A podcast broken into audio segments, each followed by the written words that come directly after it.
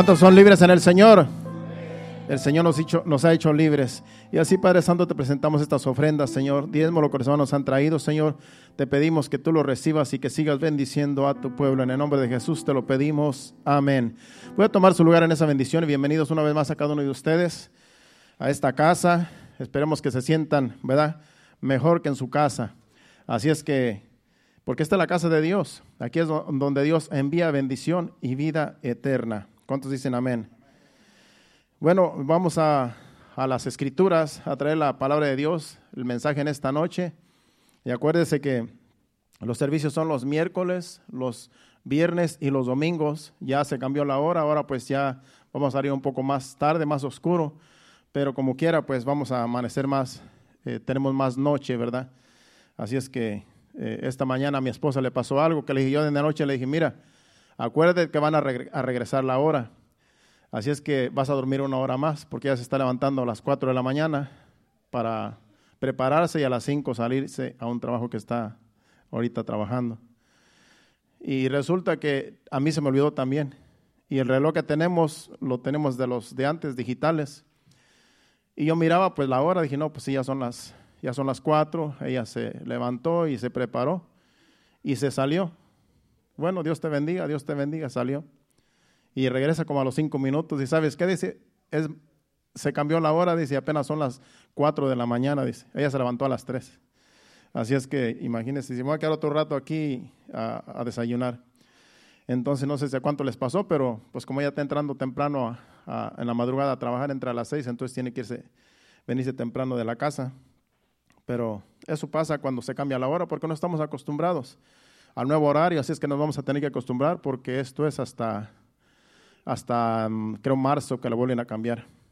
Ya nos acostumbraremos. Bueno, vamos a la palabra de Dios y así vamos a traer el mensaje en esta tarde. Yo le puse por título a esta enseñanza, Cristo el dador de la vida.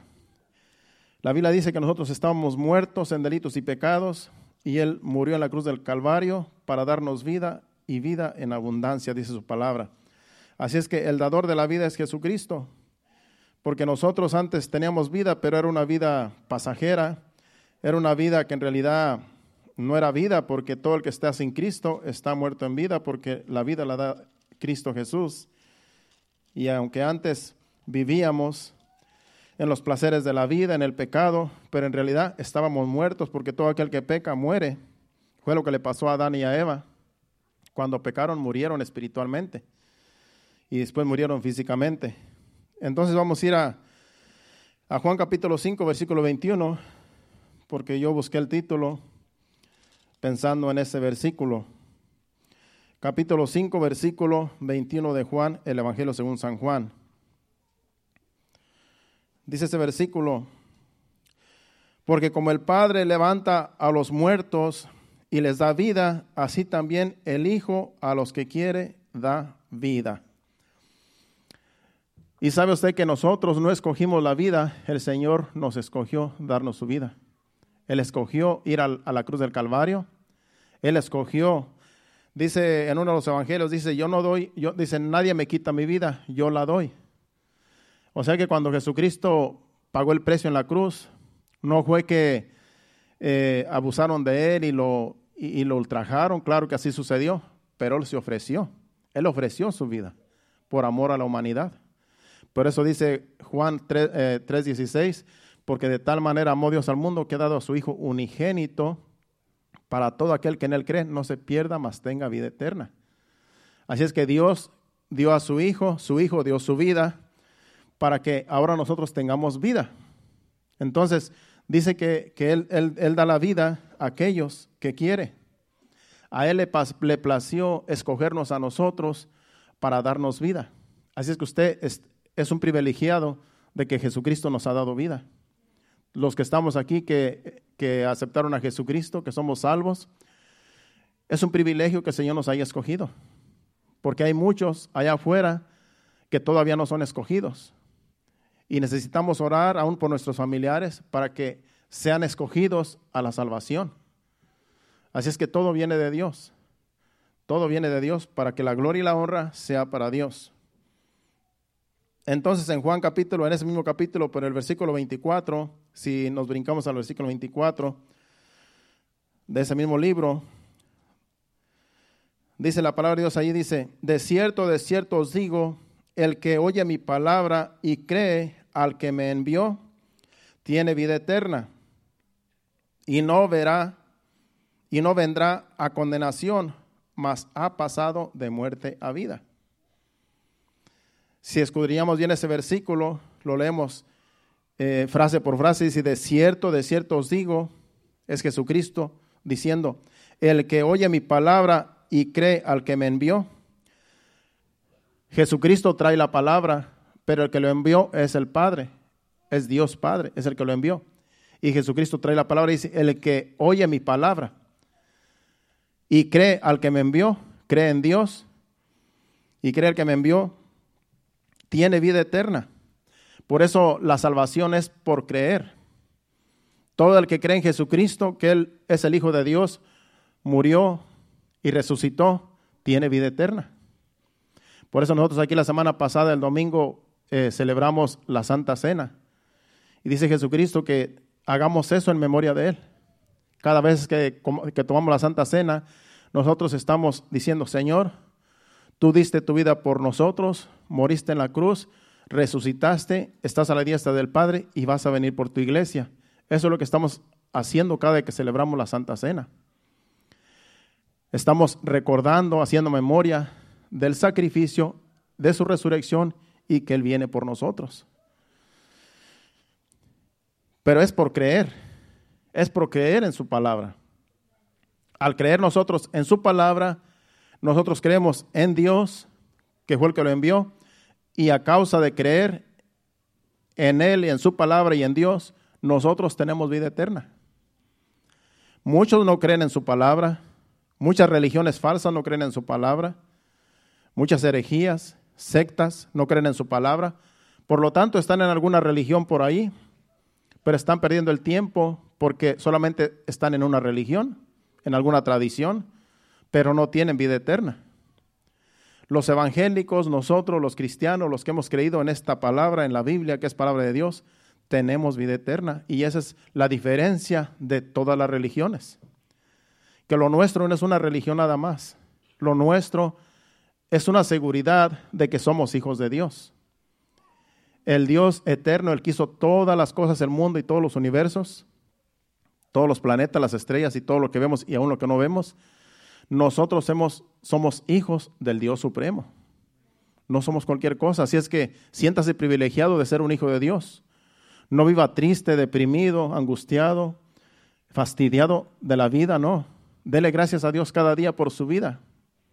Mayormente si usted tiene salud, tiene que, tiene que estar contento de que Dios le da salud todos los días, de que Dios nos da su vida, nos da, nos, da su gracia todos los días. Dice que Él hace salir el sol para buenos y malos. Aún hasta los malos se benefician de la gracia de Dios, que en realidad es, es una injusticia porque algunos de ellos hasta blasfeman contra Dios. Algunos de ellos eh, hablan, eh, maldicen a Dios y dicen que Dios no existe, pero entonces, si dicen que no existe, ¿por qué lo maldicen? Eso quiere decir que es un engaño, y es un engaño del diablo porque el diablo es el engañador. Entonces, eso es lo que dice ese versículo. Dice, y no vendrá condenación, mas ha pasado de muerte a vida. Ese versículo dice muchas cosas. Lo que está diciendo ese versículo es que somos condenados cuando nosotros vivimos en pecado cuando no aceptamos la salvación que viene por medio de Jesucristo. Vivimos en condenación.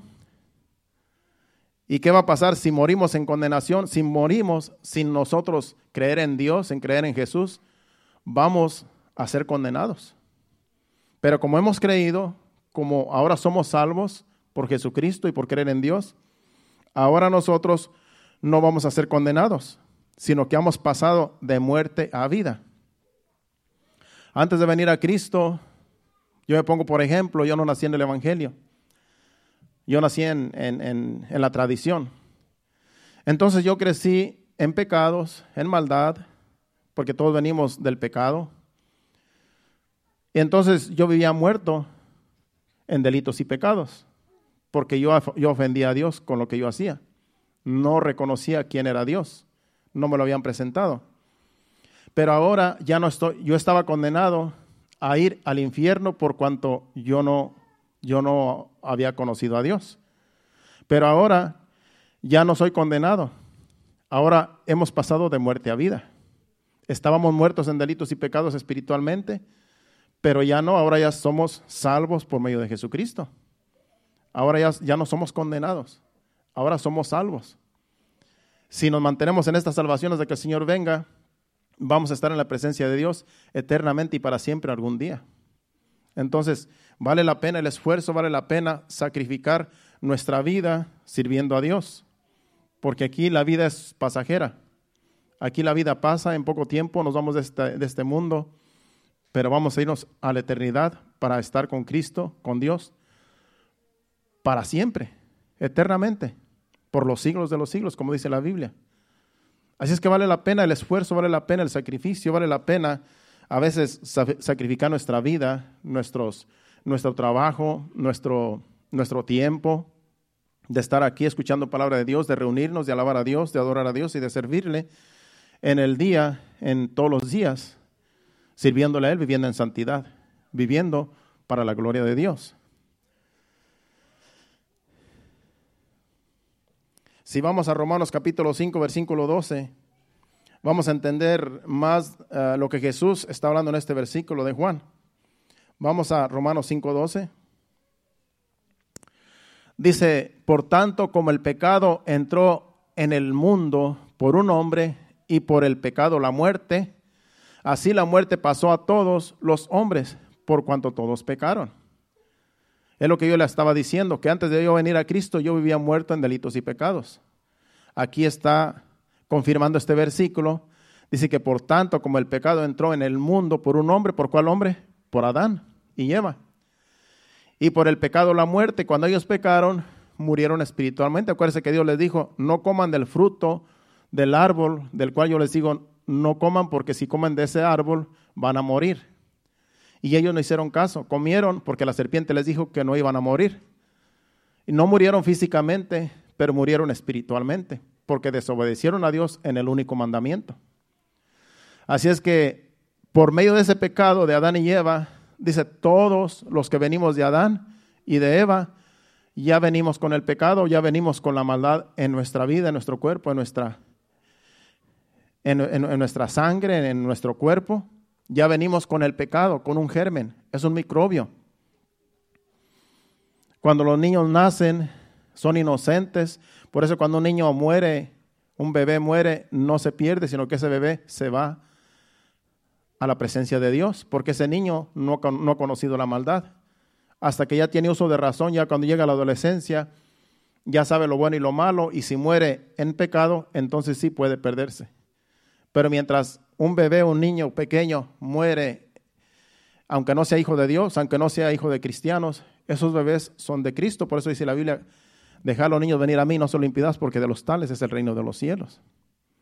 Entonces, esos niños vienen con el germen del pecado, con el microbio, como un microbio que está ya en ellos, pero cuando lleguen a la adolescencia se va a manifestar lo malo que hay en ellos. Algunos demostramos más maldad y otros menos, de acuerdo también a cómo nos educan, porque también tiene mucho que ver la educación de nuestros padres. Cuando los padres nos dan buena educación, puede ser que no haya tanta maldad en nosotros, pero como quiera hay maldad, porque maldad es maldad, pecado es pecado, aunque sea poquito. Así es que ya todos estamos contaminados del pecado desde que venimos del vientre de nuestra madre. Por eso vivimos muertos en delitos y pecados hasta, no, hasta lo que no vengamos al conocimiento de la verdad y entendamos que hay un Salvador que nos libra de la muerte, de la muerte eterna. Entonces, por tanto, como el pecado entró en el mundo por un hombre, de Adán, y por el pecado la muerte, el pecado trae muerte. Así la muerte pasó a todos los hombres. Sabemos que desde Adán para acá todos han muerto. El único que no murió fue Enoch, que fue levantado para no ver muerte, y también Elías. Pero de ahí para allá todos han muerto hasta el día de hoy. Algún día Jesucristo va a venir por su iglesia y la iglesia que esté en pie va a ser transformado su cuerpo y no va a haber muerte. Eso va a ser glorioso. Pero muchos ni lo creen. Muchos ni esperan su venida. Pero así dice la Biblia que va a suceder. En un abrir y cerrar de ojos, dice el apóstol Pablo, seremos transformados en un cuerpo glorificado y no va la iglesia no va a haber muerte, la iglesia que esté en pie cuando Jesucristo venga. Pero si el Señor viene, eh, si, si morimos antes que el Señor venga, como quiera nos vamos a la presencia de Dios y vamos a descansar en su presencia hasta que venga por su pueblo y los muertos en Cristo resucitarán primero. Y luego los que hayan quedado, la iglesia va a ser transformada en un cuerpo glorificado y se van a encontrar en el aire con Jesucristo, tanto los muertos como los vivos, que es la iglesia que va a ser levantada. Eso va a ser glorioso, eso va a ser algo glorioso que, que, vamos, que estamos esperando, que la iglesia esté esperando, desde que Jesucristo ascendió al cielo. No se sabe cuándo va a ser ese evento, no hay día ni hora, pero la iglesia debe de estar siempre esperando al Señor. Si una, si una persona se cansa de esperar, se va a perder, se va y se pierde, se muere sin Cristo, o si cuando el Señor venga, no lo va a encontrar, no lo va a encontrar en el cuerpo de Cristo, porque está apartado, apartado de Dios. Y esos son los que están en peligro de que se queden, aunque se sientan que, aunque hayan creído en Cristo. Acuérdense que no es solamente creer, sino también hacer. Creer en su palabra, pero también vivir su palabra porque los demonios también creen y tiemblan, dice la Biblia. O sea, es que no solamente creer, sino también vivir piadosamente delante de Dios. Vamos a Efesios capítulo 2, versículos del 1 al 6, porque aquí habla más acerca del pecado y de la muerte. Efesios capítulo 1, perdón, capítulo 2, versículos del 1 al 6. Vamos a leer esos versículos y ahí va a hablar más de lo que estamos hablando, de lo que habló Jesucristo en Juan y de lo que está hablando Romanos en el capítulo que acabamos de leer, el versículo 12, capítulo 5. Aquí Efesios también lo escribió el apóstol Pablo y también habla acerca de lo que habló el versículo 12 de, segunda, de, de, Romanos 5. Dice, y Él os dio vida a vosotros, hablando a nosotros en la iglesia, y Él nos dio vida a nosotros cuando estabais muertos en vuestros delitos y pecados. Fue lo que yo le dije antes. Yo vivía muerto en delitos y pecados porque no había conocido la verdad. Y dice este versículo 2, en los cuales anduvisteis en otro tiempo siguiendo la corriente de este mundo conforme al príncipe de la potestad del aire. Nosotros vivíamos como vive toda la gente allá afuera, viviendo en pecado, viviendo en maldad, y la gente dice hay que vivir la vida porque un día se acaba y vente para acá, vamos a gozar, vamos a bailar, vamos a fiestar. Y así vivíamos todos en un tiempo, conforme al, príncipe de la potestad del aire. ¿Cuál es el príncipe de la potestad del aire? Satanás. A él se le llama el príncipe de este mundo. Entonces, él reina en todo lo que es la maldad. Y así estábamos todos viviendo en la maldad en algún tiempo, porque el príncipe de la potestad del aire era Satanás que nos llevaba a pecar y a hacer maldades. Dice, el espíritu que ahora opera en los hijos de desobediencia. Ese príncipe es un espíritu. Y ese espíritu es una influencia satánica que lleva a la gente a pecar, lleva a la gente, a beber, a endrogarse, lleva a la gente a hacer toda clase de pecado. Ese es un espíritu y está gobernado por Satanás, que es el príncipe de la potestad del aire y de las tinieblas. Y así vivíamos muchos de nosotros, como dije al principio, unos pecaban más que otros, pero todos estábamos mal. Todos hacíamos cosas malas. A veces nos justificábamos y decíamos, no, yo soy mejor que aquel. Yo no peco tanto. Yo no he matado, yo no he robado, yo no he hecho esto, yo he hecho lo otro. Y aquel sí, y aquella sí, y aquel, y aquel también. Pero todos estamos mal. Porque apartados de Dios, estamos fuera, fuera de, en otras palabras, estamos perdidos en delitos y pecados. No había salvación para nosotros hasta que vinimos al conocimiento de la verdad. Alguien nos presentó el Evangelio, aceptamos escuchar, escuchamos, creímos y ahora somos hijos de Dios. Pero antes estábamos así como dice ese versículo, como todos allá afuera. Sigue diciendo el versículo 3 porque vamos a leer hasta el 6. Entre los cuales también todos nosotros vivíamos en otro tiempo en los deseos de nuestra carne, todos hacíamos los deseos de la carne, lo que te venía a mente lo hacías, porque no había temor, no había conocimiento de Dios. Y te invitaban a hacer cosas malas, ah, yo voy a hacer esto como quiera, hay que vivir la vida. Y así vivíamos todos, viviendo en la maldad. Y sigue diciendo, haciendo la voluntad de la carne y de los pensamientos, y éramos por naturaleza hijos de ira. Dios estaba enojado con nosotros. ¿Por qué? Porque nosotros estamos en contra de Dios. Nosotros éramos enemigos de Dios, porque no hacíamos su voluntad, sino hacíamos la voluntad de nuestra carne, de nuestra mente y de nuestros deseos y de nuestras pasiones desordenadas. Así vivíamos antes, la mayoría. Y termina diciendo, dice, lo mismo que los demás, hacíamos por naturaleza todo lo que los, los demás hacen, la gente que no teme a Dios, la gente que vive su vida a su manera, lo mismo que ellos, así vivíamos nosotros, por lo tanto estábamos destituidos de la gloria de Dios, de la presencia de Dios. Dice el versículo 4. Pero Dios que es rico en misericordia por su gran amor con que nos amó, Dios es rico en misericordia porque Él tuvo misericordia de nosotros, porque Él nos amó desde que envió a su Hijo amado en la cruz. De tal manera amó Dios al mundo que ha dado a su Hijo unigénito para que todo aquel que no él cree no se pierda, mas tenga vida eterna. Entonces, por su gran misericordia con que nos amó, por su gran amor, dice el versículo 5, aún estando nosotros muertos en pecados, nos dio vida juntamente con Cristo, por gracia sois salvos estando muertos, éramos una persona muerta, no sirve para nada. Pero Él en su misericordia nos amó y nos dio vida, nos resucitó. Estábamos antes podridos del pecado. Una, una persona muerta es una persona que está podrida en realidad, no tiene vida. Pero Dios tuvo misericordia de nosotros y nos dio vida en nuestros pecados. Aún vivíamos viviendo en nuestros pecados. Él se compadeció de nosotros y tuvo misericordia de nosotros. Y por su amor puso sus ojos en nosotros y dijo, a este lo voy a salvar, a esta lo voy a salvar, le voy a dar mi vida, como dijimos el primer versículo que leímos. Dice, a los que yo quiero doy vida, dice el Señor. Entonces el Señor puso sus ojos en nosotros y nos dio vida.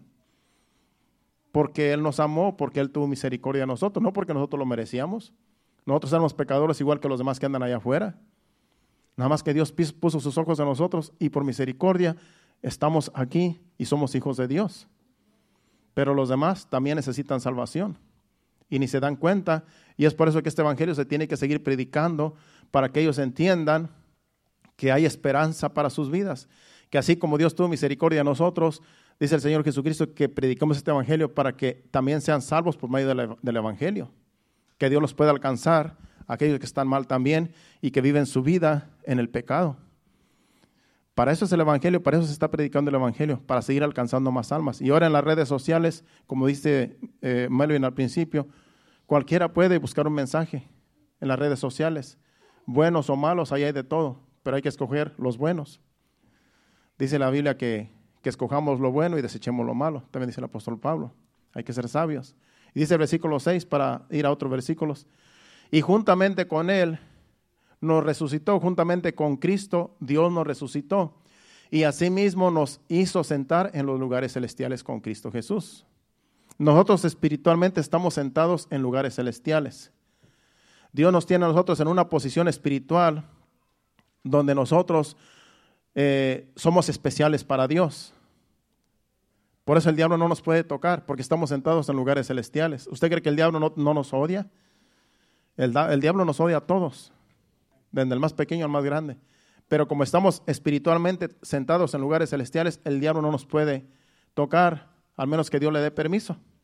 Como le dijo a, Pedro Jesucristo, Pedro, el diablo os pidió para zarandearos como a trigo, dice, pero yo, yo, he rogado que tu fe no falle. No dijo, yo no lo voy a permitir, dijo, yo voy a rogar para que tu fe no falle. A veces Dios lo permite que el, el diablo venga y nos zarandee. A veces el diablo permite que el diablo venga y nos toque, pero es para nosotros, para probar que somos, verdaderamente somos hijos de Dios. Para que en esa prueba nosotros demostremos al diablo y a Dios de que sí somos hijos de Dios y que el diablo no nos va a engañar. Entonces, para eso Dios lo permite a veces las pruebas. Por eso no se, no se preocupe cuando vienen pruebas. A veces uno tiene que preocuparse cuando no vienen porque por donde quiera está, está el peligro y, y a veces Dios nos prueba de un modo y de otro. Y a veces yo digo, parece que todo está bien. Yo me preocupo cuando todo está bien porque digo, como que no hay lucha, como que todo está bien. Y yo a veces me preocupo como pastor porque siempre constantemente estamos acostumbrados a estar luchando contra el diablo, contra las tinieblas. Entonces cuando todo va bien, estoy como, como cuando, cuando las aguas están bien tranquilitas, pero después de repente se viene un huracán. Entonces así uno está a veces pensando que en cualquier momento el diablo se va a levantar. Y tenemos que estar a la expectativa porque así sucede. Por eso de repente se levanta un problema, ya sea en la iglesia o en la familia, y uno tiene que estar bien agarrado del Señor para no, para que la corriente no lo lleve, para que el problema que surja no nos lleve y no, y no sea devastador. Entonces nuestra, nuestra fe tiene que estar fundada en Cristo, que es la roca. Ahí es donde debe estar nuestro, nuestra fe fundamentada en Cristo Jesús, porque Él es nuestro Salvador. Y esto es espiritualmente, todo lo que leímos esos versículos, todo eso habla espiritualmente, estábamos muertos en delitos y pecados, vivíamos eh, apartados de Dios, sin fe y sin esperanza, como vive todo el mundo allá afuera, pero Dios tuvo misericordia y nos salvó. Y ahora tenemos que estar agradecidos.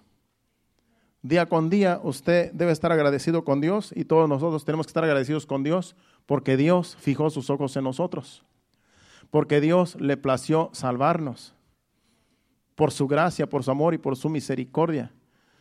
No merecíamos la salvación, pero a Dios le plació. Entonces yo no me canso de darle gracias a Dios siempre cuando yo oro. No me canso de decirle, Señor, gracias.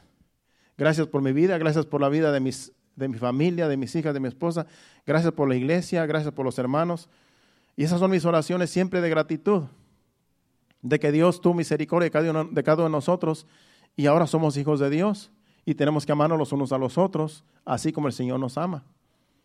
Porque ahora, ahora tenemos que nosotros disciplinarnos en la palabra de Dios, en amarnos los unos a los otros. Amar al prójimo, amar a los hermanos y someternos a su palabra. Esa es la lucha que tenemos día con día porque la carne no se quiere sujetar. La carne es rebelde, la carne, la carne quiere hacer lo que, lo que quiere y no quiere sujetarse a las reglas de Dios. Y esa es una lucha que todos los días tenemos cada uno de nosotros. Todos tenemos luchas, unos de un modo y otros de otro, pero todos tenemos lucha porque todos estamos en esta carne, en este cuerpo, y este cuerpo es enemigo de Dios. La carne es enemiga de Dios. La carne no se sujeta a Dios, dice la Biblia, pero el espíritu que tenemos dentro lucha para que nuestra alma sea salva y para que la carne se sujete. Así es que dentro de nosotros hay una lucha espiritual que no la podemos ver porque es espiritual y constantemente hay lucha porque cuando tú quieres ir a orar, cuando tú quieres ir a leer la Biblia, hay un obstáculo, el diablo te va a poner un obstáculo, la carne te va a poner un obstáculo, estoy cansado, trabajé mucho, eh, tengo sueño, mejor mañana. Y, así se la pasa a uno porque la carne es sobrevividora. La carne se defiende. Y no te preocupes, ahí lo haces mañana, mañana horas, mañana, mañana lees. Y, y, se trata del día de servicio, no, mejor voy otro día porque hoy estoy muy cansado, estoy muy cansada, eh, hay servicio, pero voy otro día. Y todo eso es la lucha que tenemos cada uno de nosotros. Todos tenemos esas luchas. Entonces, ¿cómo vamos a vencer? Haciendo lo que dice la Biblia, haciendo lo que Dios nos dice. Congrégate, lee, ora, acércate a Dios. Haciendo lo que dice en su palabra es como nosotros vamos a vencer las tentaciones que tenemos constantemente. Porque vencemos cuando nosotros obedecemos. Así es como vencemos, obedeciendo a Dios. De lo contrario, si obedecemos a la carne, va a ir, vamos a ir de mal en peor. Porque la carne siempre te está diciendo, la carne siempre está haciendo tratos con nosotros. La carne, siempre, la carne siempre te está diciendo, mejoras esto, mejoras lo otro. Mejor ocúpate en estos asuntos. Y hay, mucho, muchas cosas que podemos hacer, pero no la voluntad de Dios. Y ahí es donde nosotros tenemos que discernir. Porque la carne está negociando cuando Dios quiere que hagamos lo principal y es obedecer a Dios. Entonces tenemos otros que escoger, o obedezco a Dios, o obedezco la carne, mis emociones, mis sentimientos, lo que yo pienso. obedezco a Dios. Tenemos nosotros que ser sabios. Porque acuérdese que no anda alguien tras de usted diciendo, haz esto, solamente el Espíritu Santo que nos motiva. Pero tú no ves una persona, al pastor o al, o al hermano atrás de ti, tienes que orar, tienes que leer, tienes que someterte a Dios. No hay nadie que ande detrás de ti. Por lo tanto, tú tienes que esforzarte a hacerlo tú mismo, sin que nadie te lo diga, sin que nadie nos lo diga. Eso es lo que tenemos que hacer todos, porque la lucha es interna, la lucha es dentro de nosotros, y todos tenemos luchas sin faltar ninguno, porque esto es una lucha espiritual, es una guerra espiritual que tenemos día con día, y eso lo vemos en Efesios capítulo 6, pero no vamos a ir ahí porque la, enseñanza es otra. Pero aún hablando de, hablando de la muerte y, la resurrección, hablando de que Jesucristo nos dio vida, nos, dio, nos libró de la muerte, estamos hablando de la muerte espiritual, que digamos en muerte espiritual. Pero aún todo aquel que muere físicamente en Cristo vivirá eternamente. Como dije al principio, todo aquel que muera antes de que venga la venida del Señor, el Señor a levantar la iglesia, todo aquel que muere en Cristo, no muere eternamente, porque muere en Cristo. Vive, vive para siempre. Algunos familiares nuestros han fallecido, pero ellos no están muertos, ellos viven para Dios. Ellos en realidad se nos adelantaron y ellos están en un lugar más seguro que nosotros, porque nosotros todavía estamos luchando con esta carne. Pero ellos ya están en la presencia de Dios, ellos ya están donde nadie se los puede arrebatar a Dios porque ya están en la presencia de Dios. Ellos ya, ya, ya ganaron la batalla, como el apóstol Pablo también dijo. He peleado la buena batalla, he ganado la carrera. Así ellos también ganaron la batalla, están en la presencia de Dios y ahora nos toca a nosotros seguir luchando por nuestra alma. Entonces, pero cuando todo aquel que muere no muere en realidad eternamente, muere solamente físicamente. Vamos a, Juan capítulo 11, versículo 21 al 27, para que usted vea que el que muere en Cristo no muere eternamente, no muere para siempre. Aquí es cuando Lázaro murió y estaba ya, tenía cuatro días creo de que lo había muerto y ya lo habían sepultado. Y, y aquí María, pues le dijo al Señor, al Señor Jesús, dice María, le dijo a Jesús, Señor, si hubieses estado aquí, mi hermano no habría muerto. Porque ellas pensaban, porque mandaron llamar a, Jesús. Jesús estaba en otra aldea. Y lo mandaron a llamar diciéndole, ¿sabes qué? Lázaro, al que tú amas, a tu amigo, a tu mejor amigo, está enfermo. Y sus hermanas lo mandaron llamar. Y ellas pensaron que Jesús iba a venir pronto, porque cuando hay un enfermo, pues uno rápidamente acude al llamado, ¿verdad? A veces, si a nosotros como pastores alguien nos llama y nos dice, eh, nos dice, pastores, tenemos un enfermo, está grave, lo primero que vamos a hacer nosotros es ir a donde está la persona, si es aquí cerca. Y si es lejos, pues vamos a orar por, esa persona. Entonces, estas mujeres, hermanas de, de Lázaro, dijeron, bueno, como es bien amigo de nosotros, Jesús va a venir rápidamente en cuanto le demos la noticia. Acuérdense que en aquel tiempo no había teléfonos. Entonces mandaron a alguien de camino, a pie, a dejarle saber a Jesús que fuera porque su amigo Lázaro estaba muy enfermo. Pero Jesús no hizo caso, dice que se quedó tres días más. Entonces estas mujeres estaban angustiadas, desesperadas, porque su hermano estaba agonizando y el Salvador no venía, el que ellas sabían que podía sanarlo porque Jesucristo se la pasaba sanando y libertando y aún resucitando muertos. Entonces, ellos, cuando él llegó, ellas ya estaban, ya lo habían sepultado, ya estaba en su tumba, y aún dice, ya está pesta. Dijo, le dijo Marta, ya está pesta. Entonces sigue diciendo otro versículo. Mas también sé, hablando esta, esta era María, hablando, dice, mas también sé ahora que todo lo que pidas a Dios, Dios te lo dará. Sigue diciendo el 23. Jesús le dijo, tu hermano resucitará. Jesús le estaba diciendo, tu hermano va a resucitar. Yo lo voy a resucitar. Pero ella pensaba que estaba hablando en la resurrección futura. cuando los muertos sean resucitados en su venida, porque ella sí creía en la resurrección. Y sigue diciendo otro versículo. Dice, Marta le dijo, yo sé que resucitará en la resurrección en el día postrero. Ella pensaba que Jesucristo le estaba diciendo, algún día va a resucitar, no te preocupes. Dice, no, pero pues si ya está muerto, yo lo que quería que tú vinieras y lo sanaras para que no muriera. Y Jesucristo dijo, va a resucitar. Sí, pero en el tiempo postrero. En aquel tiempo cuando todos los muertos sean resucitados. Pero Jesús le dice el 25. Le dijo Jesús, yo soy la resurrección y la vida. El que cree en mí, aunque esté muerto, vivirá. Él es la resurrección, Él es la vida. Aunque una persona esté muerta, el que esté muerto en Cristo Jesús, aunque esté muerto, va a vivir. Por eso a mí no me preocupa tanto cuando una persona parte de este mundo y se va a la presencia de Dios. Nos preocupa porque en realidad lo vamos a extrañar.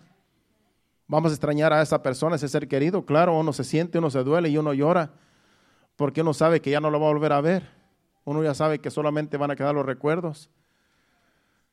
Pero ya esa persona va a vivir para siempre.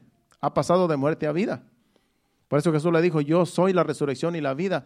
El que cree en mí, aunque esté muerto, vivirá.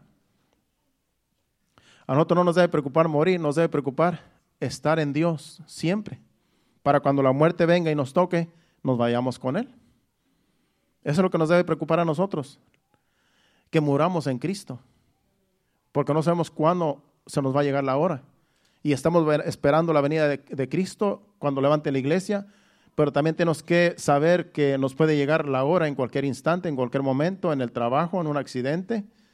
Hemos visto accidentes que en un impacto mueren y uno no sabe, por eso uno cuando sale de su casa uno tiene que encomendarse al Señor.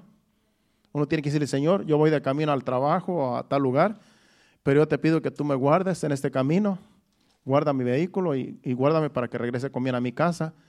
Esa debe ser nuestra oración cuando estaremos de casa, porque hay mucho peligro allá afuera y no sabemos qué, en qué, con qué nos vamos a encontrar. Ha habido accidentes que ya no regresan, no llegan ni al hospital, al instante mueren. Pero si estamos en Cristo, no tenemos que preocuparnos porque si morimos así, esa fue la voluntad de Dios o lo que haya sucedido, una negligencia, sea como sea, nos vamos con el Señor. Y no vamos a morir eternamente, vamos a vivir eternamente si partimos de este mundo en Cristo Jesús. Por eso dijo Jesús, yo soy la resurrección y la vida, el que cree en mí, aunque esté muerto, vivirá. Así es que no nos tiene que preocupar los que ya fallecieron, ahora nos tenemos que preocupar por nosotros, para que algún día si morimos lleguemos a su presencia y no nos perdamos. El 26, dijimos hasta el 27, ¿verdad? El 26 dice, y todo aquel que vive y cree en mí no morirá, no morirá eternamente. Le dijo, ¿crees tú esto? ¿Crees esto? Le dijo a, a María. Todo aquel que cree,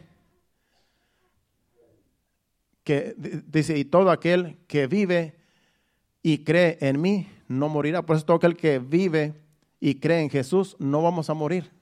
¿Usted cree en Jesús? ¿Usted cree que Jesús es el Hijo de Dios? ¿Que Él es nuestro Salvador? Pues no vamos a morir. Eternamente, como dice ahí, es físicamente sí, pero eternamente no. Le dice, ¿crees esto? Entonces Marta le contesta en el, en el 27. Le dijo, sí, Señor, yo he creído que tú eres el Cristo, el Hijo del Dios que has venido al mundo. Ella fue salva solamente porque le dijo, yo creo en ti. Y después dice que resucitó a Lázaro, más adelante. Pero nomás quería leer, leer hasta ahí para que usted vea que Jesucristo, Él es la resurrección. Y aunque estemos muertos, el que cree en Él, vamos a vivir. No vamos a morir. Es físicamente dormimos al, al salir nuestra alma de este cuerpo, nuestro espíritu sale de este cuerpo y nuestra alma y se va a la presencia de Dios pero este cuerpo ya se va a quedar aquí en el polvo, pero algún día vamos a resucitar. La iglesia va a resucitar, los que hemos muerto en Cristo Jesús. Así es que no, no vamos a perder, como yo escribí aquí, de manera que estando en Cristo estamos seguros. Estando en Cristo estamos seguros. Como dijo el apóstol Pablo en Romanos 14, versículos del 7 al 9. Si estamos en Cristo, estamos seguros. Usted solamente preocúpese por estar en Cristo, por vivir para Él, por agradar a Dios. Y lo demás Dios se encarga, Dios se encarga de cuidarnos. Solamente hay que estar seguros de que estamos en Cristo. Dice, porque ninguno de nosotros vive para sí. Dice, y ninguno muere para sí. O sea que cuando nosotros, nosotros no debemos de, de vivir para nosotros, ni morir para nosotros, porque nosotros le pertenecemos a Dios. Yo no tengo que vivir para mí, yo tengo que vivir para los demás, para Dios. Mi vida le pertenece a Dios. Dice, y ninguno muere para sí. Cuando yo muero, no muero para mí, sino que morimos para el Señor. Por eso dice el versículo 8. Pues si vivimos, para Él vivimos, para el Señor vivimos. Y si morimos, para el Señor morimos. Así pues, sea que vivamos o que muramos, del Señor somos. Así es que su vida le pertenece a Dios, no le pertenece a usted. Si usted va a vivir, viva para Dios. Y si usted va a morir, va a morir para Dios, porque Dios se lo va a llevar. Así es que estando en las manos de Dios, estamos seguros. Aquí en la tierra venden seguros de vida, pero en realidad no son seguros de vida porque no nos aseguran la vida, hermano. Solamente nos aseguran un dinero que nos van a dar. Por eso a veces dice mi esposa, ¿por qué no compramos un seguro de vida? Pues porque no nos aseguran la vida. Lo que nos aseguran es que supuestamente nos van a dar un dinero cuando muramos. Pero en Jesucristo sí la tenemos asegurada la vida. Así es que asegura tu vida con el Señor, no con las agencias, ya nomás vienen a sacarte el dinero. Entonces, pero sí hay que tener ahorros para sepultarnos algún día, porque para no andar pidiendo. Es lo que dice mi esposa, bueno, tan siquiera tenemos que tener un seguro para que no nos no tengamos que andar pidiendo. Pero uno a veces por andar afanado, uno no, no hace eso. Bueno, pero en el Señor sí estamos seguros. Sea que vivamos, sea que muramos, somos del Señor. Y el versículo 9 dice, porque Cristo para esto murió y resucitó y volvió a vivir para ser, para ser Señor así de los muertos como de los vivos, de los que viven. Para eso vino Jesús, vivió, murió, resucitó y está a la diestra del Padre, para que Él sea el Señor así de los muertos como de los vivos. Así de los muertos que mueren en Cristo, Él es el Señor. Como de los que estamos vivos, también Él es nuestro Señor. Él es el Señor de la vida, Él es el Dios de la vida, Él es el que da la vida. Así es que con Él estamos seguros, hermanos. Y si usted no tiene su vida asegurada, como dijo Melvin en la, exhortación, si usted no está seguro con Cristo, asegúrese en esta noche.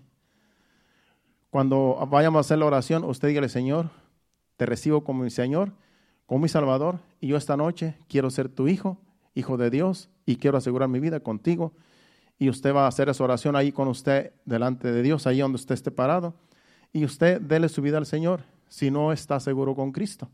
Mi vida está segura con Cristo hace 25 años. Hace 25 años le entregué mi vida al Señor y desde entonces yo me siento seguro con Él. Pero a lo mejor alguno, hay alguno aquí que no se siente seguro. Y en una oración usted le da su vida al Señor y dice, Señor, te voy a servir, voy a vivir para ti, voy a orar, voy a buscar tu rostro, me voy a agarrar de ti, porque en ti estoy seguro. Y el Señor se va a encargar de, de ayudarlo con el Espíritu Santo que viene ya en nuestra ayuda cuando nosotros aceptamos a Jesucristo. Así de simple, hermanos. No es complicado ser hijo de Dios, simplemente creer. Por eso en un principio dijimos que creer en el Señor nos hace hijos de Dios y nos libra de la muerte. Ya casi vamos a terminar. Vamos ahora a un pasaje más, a, un, unos versículos más que se encuentran en, en Romanos.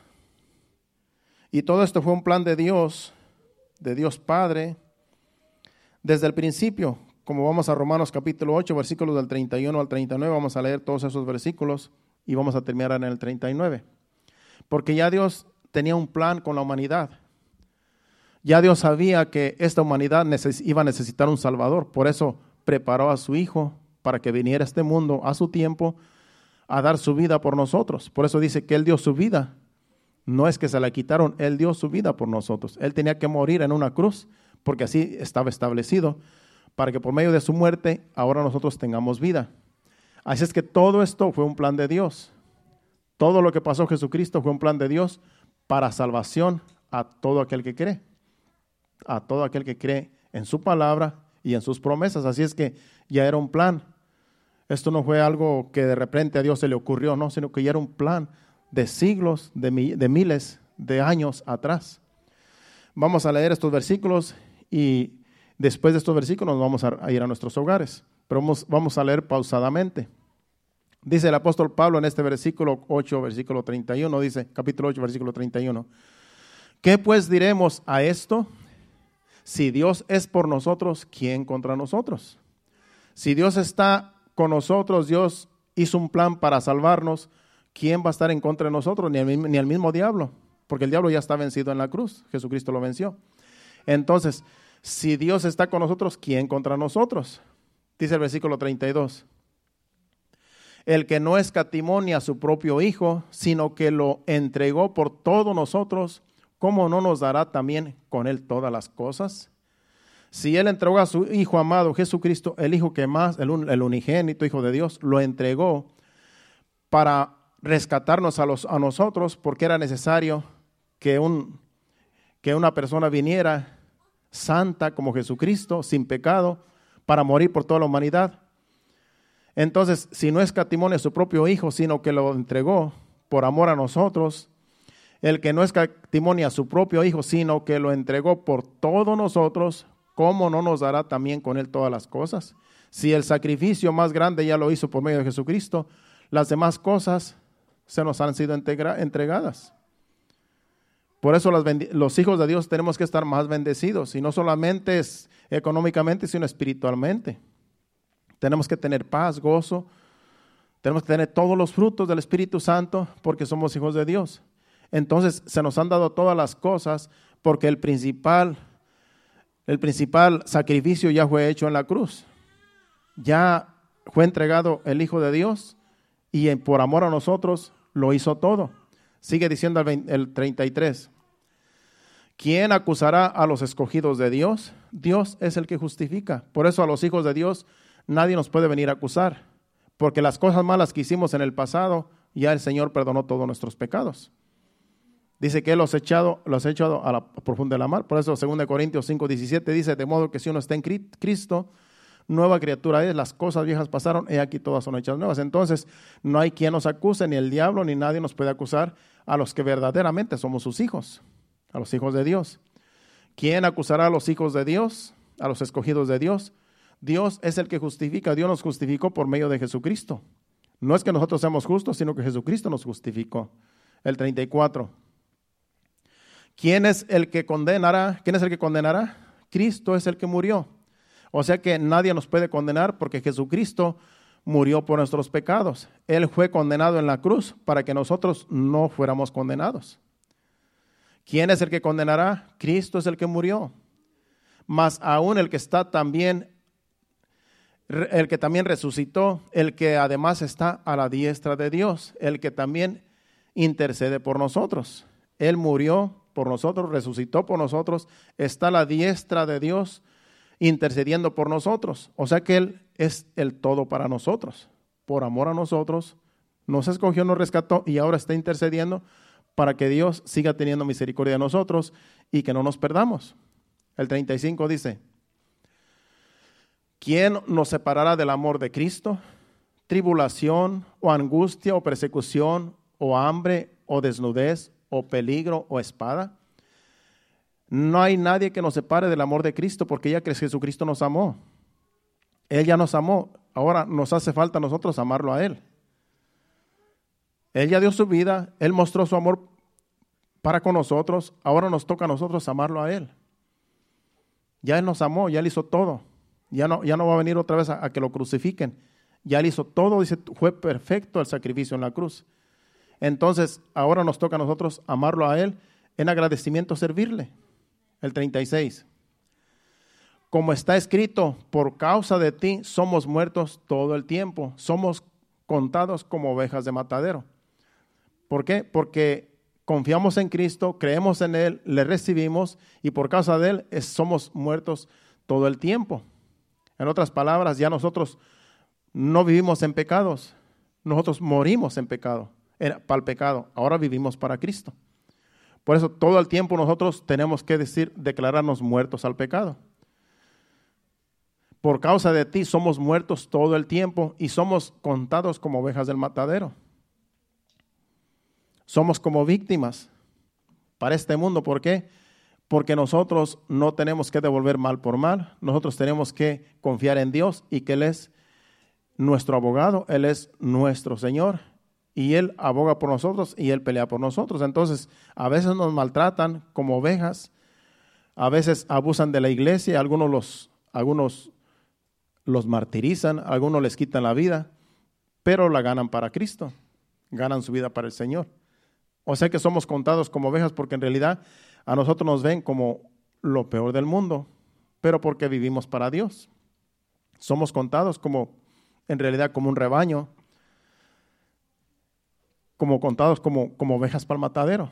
Así se nos ve a nosotros en el mundo espiritual.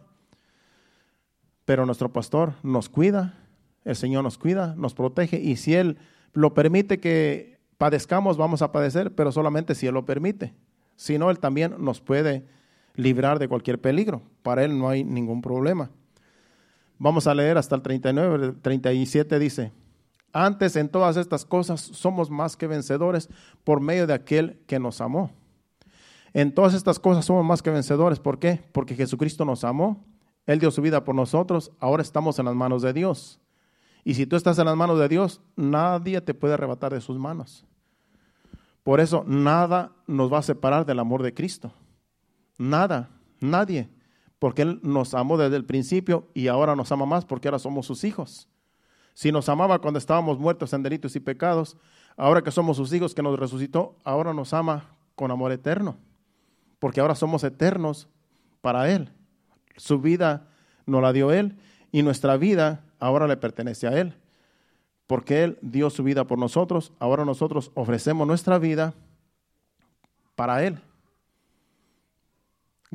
para glorificarlo a Él, para que Él se lleve toda la gloria y la honra y nosotros solamente ser obedientes a su palabra, creyendo en Él. Y eso es lo que el Señor quiere, que creamos en Él, que obedezcamos su palabra y de lo demás Él se va a encargar porque Él estamos en sus manos. Dice el, 37, el 38 por lo cual estoy seguro de que ni la muerte, ni la vida, ni ángeles, ni principados, ni potestades, ni lo presente, ni lo porvenir, el 39, ni lo alto, ni lo profundo, ni ninguna otra cosa creada nos podrá separar del amor de Dios que es en Cristo Jesús, Señor nuestro. Nada nos puede separar del amor de Dios. El Señor nos amó hasta el final. En la cruz dijo, por amor a Él, por amor a ella, yo voy a dar mi vida. Por amor a ti, dio su vida. Por amor a mí, dio su vida.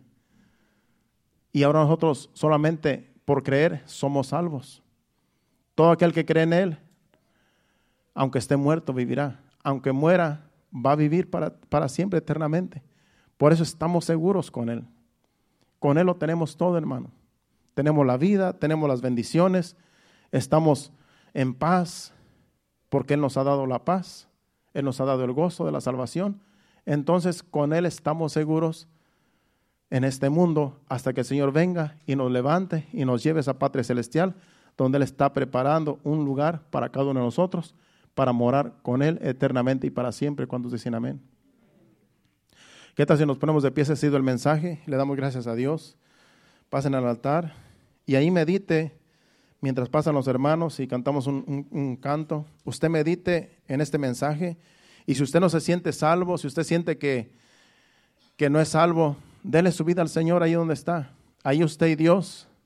Y si usted quiere pasar enfrente también, si usted se siente más seguro pasando al frente, también oramos por usted. Pero si no quiere pasar allí donde usted está, dile, Señor, yo entrego mi vida a ti.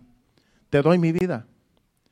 Yo sé que tú me has salvado por medio del mensaje. Tú me, tú me, tú me enseñaste que, que tú fijaste tus ojos en mí, que tú me has rescatado de la vana manera de vivir, de, mi, de mis pecados, de mis maldades. Perdóname.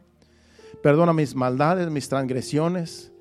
Perdona mis ofensas, porque yo sé que te he ofendido en toda mi vida, que he vivido en pecados, en delitos.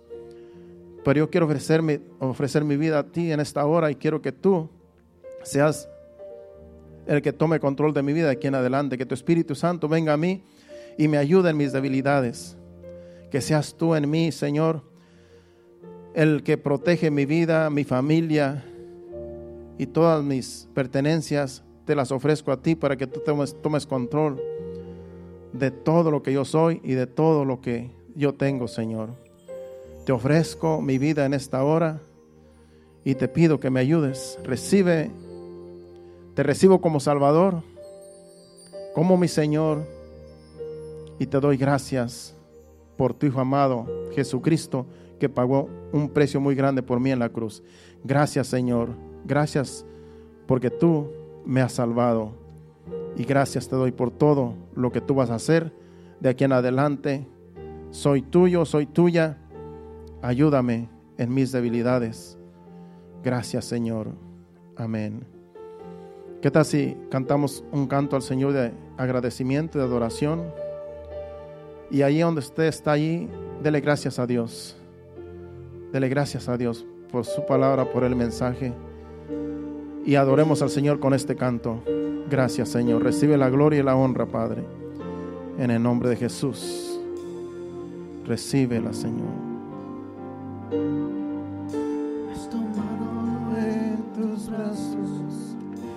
me has dado salvación.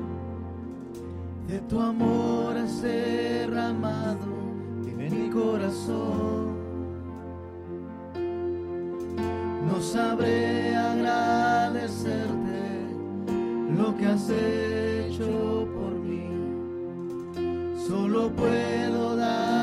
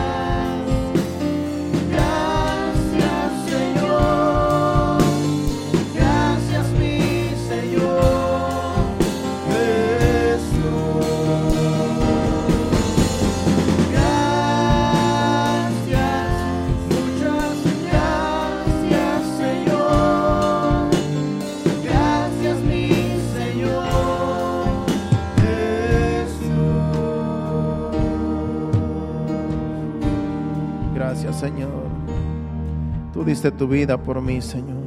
Por esta humanidad, Señor. Algunos te rechazan, algunos te maldicen, blasfeman tu nombre, Señor. Pero que hay una iglesia, Señor, que te ama, Señor, que acepta el sacrificio en la cruz, Señor, que tú diste tu vida, derramaste tu sangre. Te amamos, Señor. Aquí remanente fiel, Señor, y muchas iglesias alrededor del mundo, Señor. Muchas congregaciones, Señor, creen en ti, Señor, creemos en ti, Señor. Valió la pena, Señor, el sacrificio, Señor. Valió la pena, Señor el dolor que sufriste, Señor, la, el vituperio, Señor amado, todo lo que pasaste en la cruz, Señor, nosotros lo valoramos, Señor, porque por amor a nosotros, Señor, tú sufriste. Y ahora estamos agradecidos, Señor, por ese sacrificio tan grande en la cruz, Señor. Gracias, Señor Jesús. Gracias, Padre, que enviaste a tu Hijo a morir por nosotros, porque de tal manera, manera amaste a este mundo que lo diste para que todo aquel que en él cree no se pierda, más tenga vida eterna, Señor. Nosotros creemos, Señor. Gracias, Señor. Gracias, Padre. Gracias, Jesús. Oh, bendito eres, Señor. No nos cansamos de darle gracias, pero tenemos que despedirnos. Padre Santo, Señor, ahora, Señor, nos despedimos no de tu presencia, sino de este lugar. Te pedimos que nos lleves con bien a nuestros hogares, donde quiera que vayamos, Señor amado, que vayas tú con nosotros, Señor, tu Espíritu Santo, Señor, guiándonos, Señor, a toda verdad, Señor, y que cualquier tropiezo, Señor amado, que el enemigo quiera poner en nuestro camino, sea quitado en el nombre de Jesús para que lleguemos con bien a nuestros hogares y así disfrutemos, Señor, en tu presencia, Señor, esta noche, el día de mañana, levantarnos fortalecidos con el poder de tu gracia. En el nombre de Jesús, llévanos con bien. Amén y amén. Dios le bendiga, estamos despedidos. Nos vemos aquí el miércoles a las 7.30. Hacia adelante, Dios les bendiga. Cristo viene pronto, hermanos. Estemos preparados. Dios les bendiga.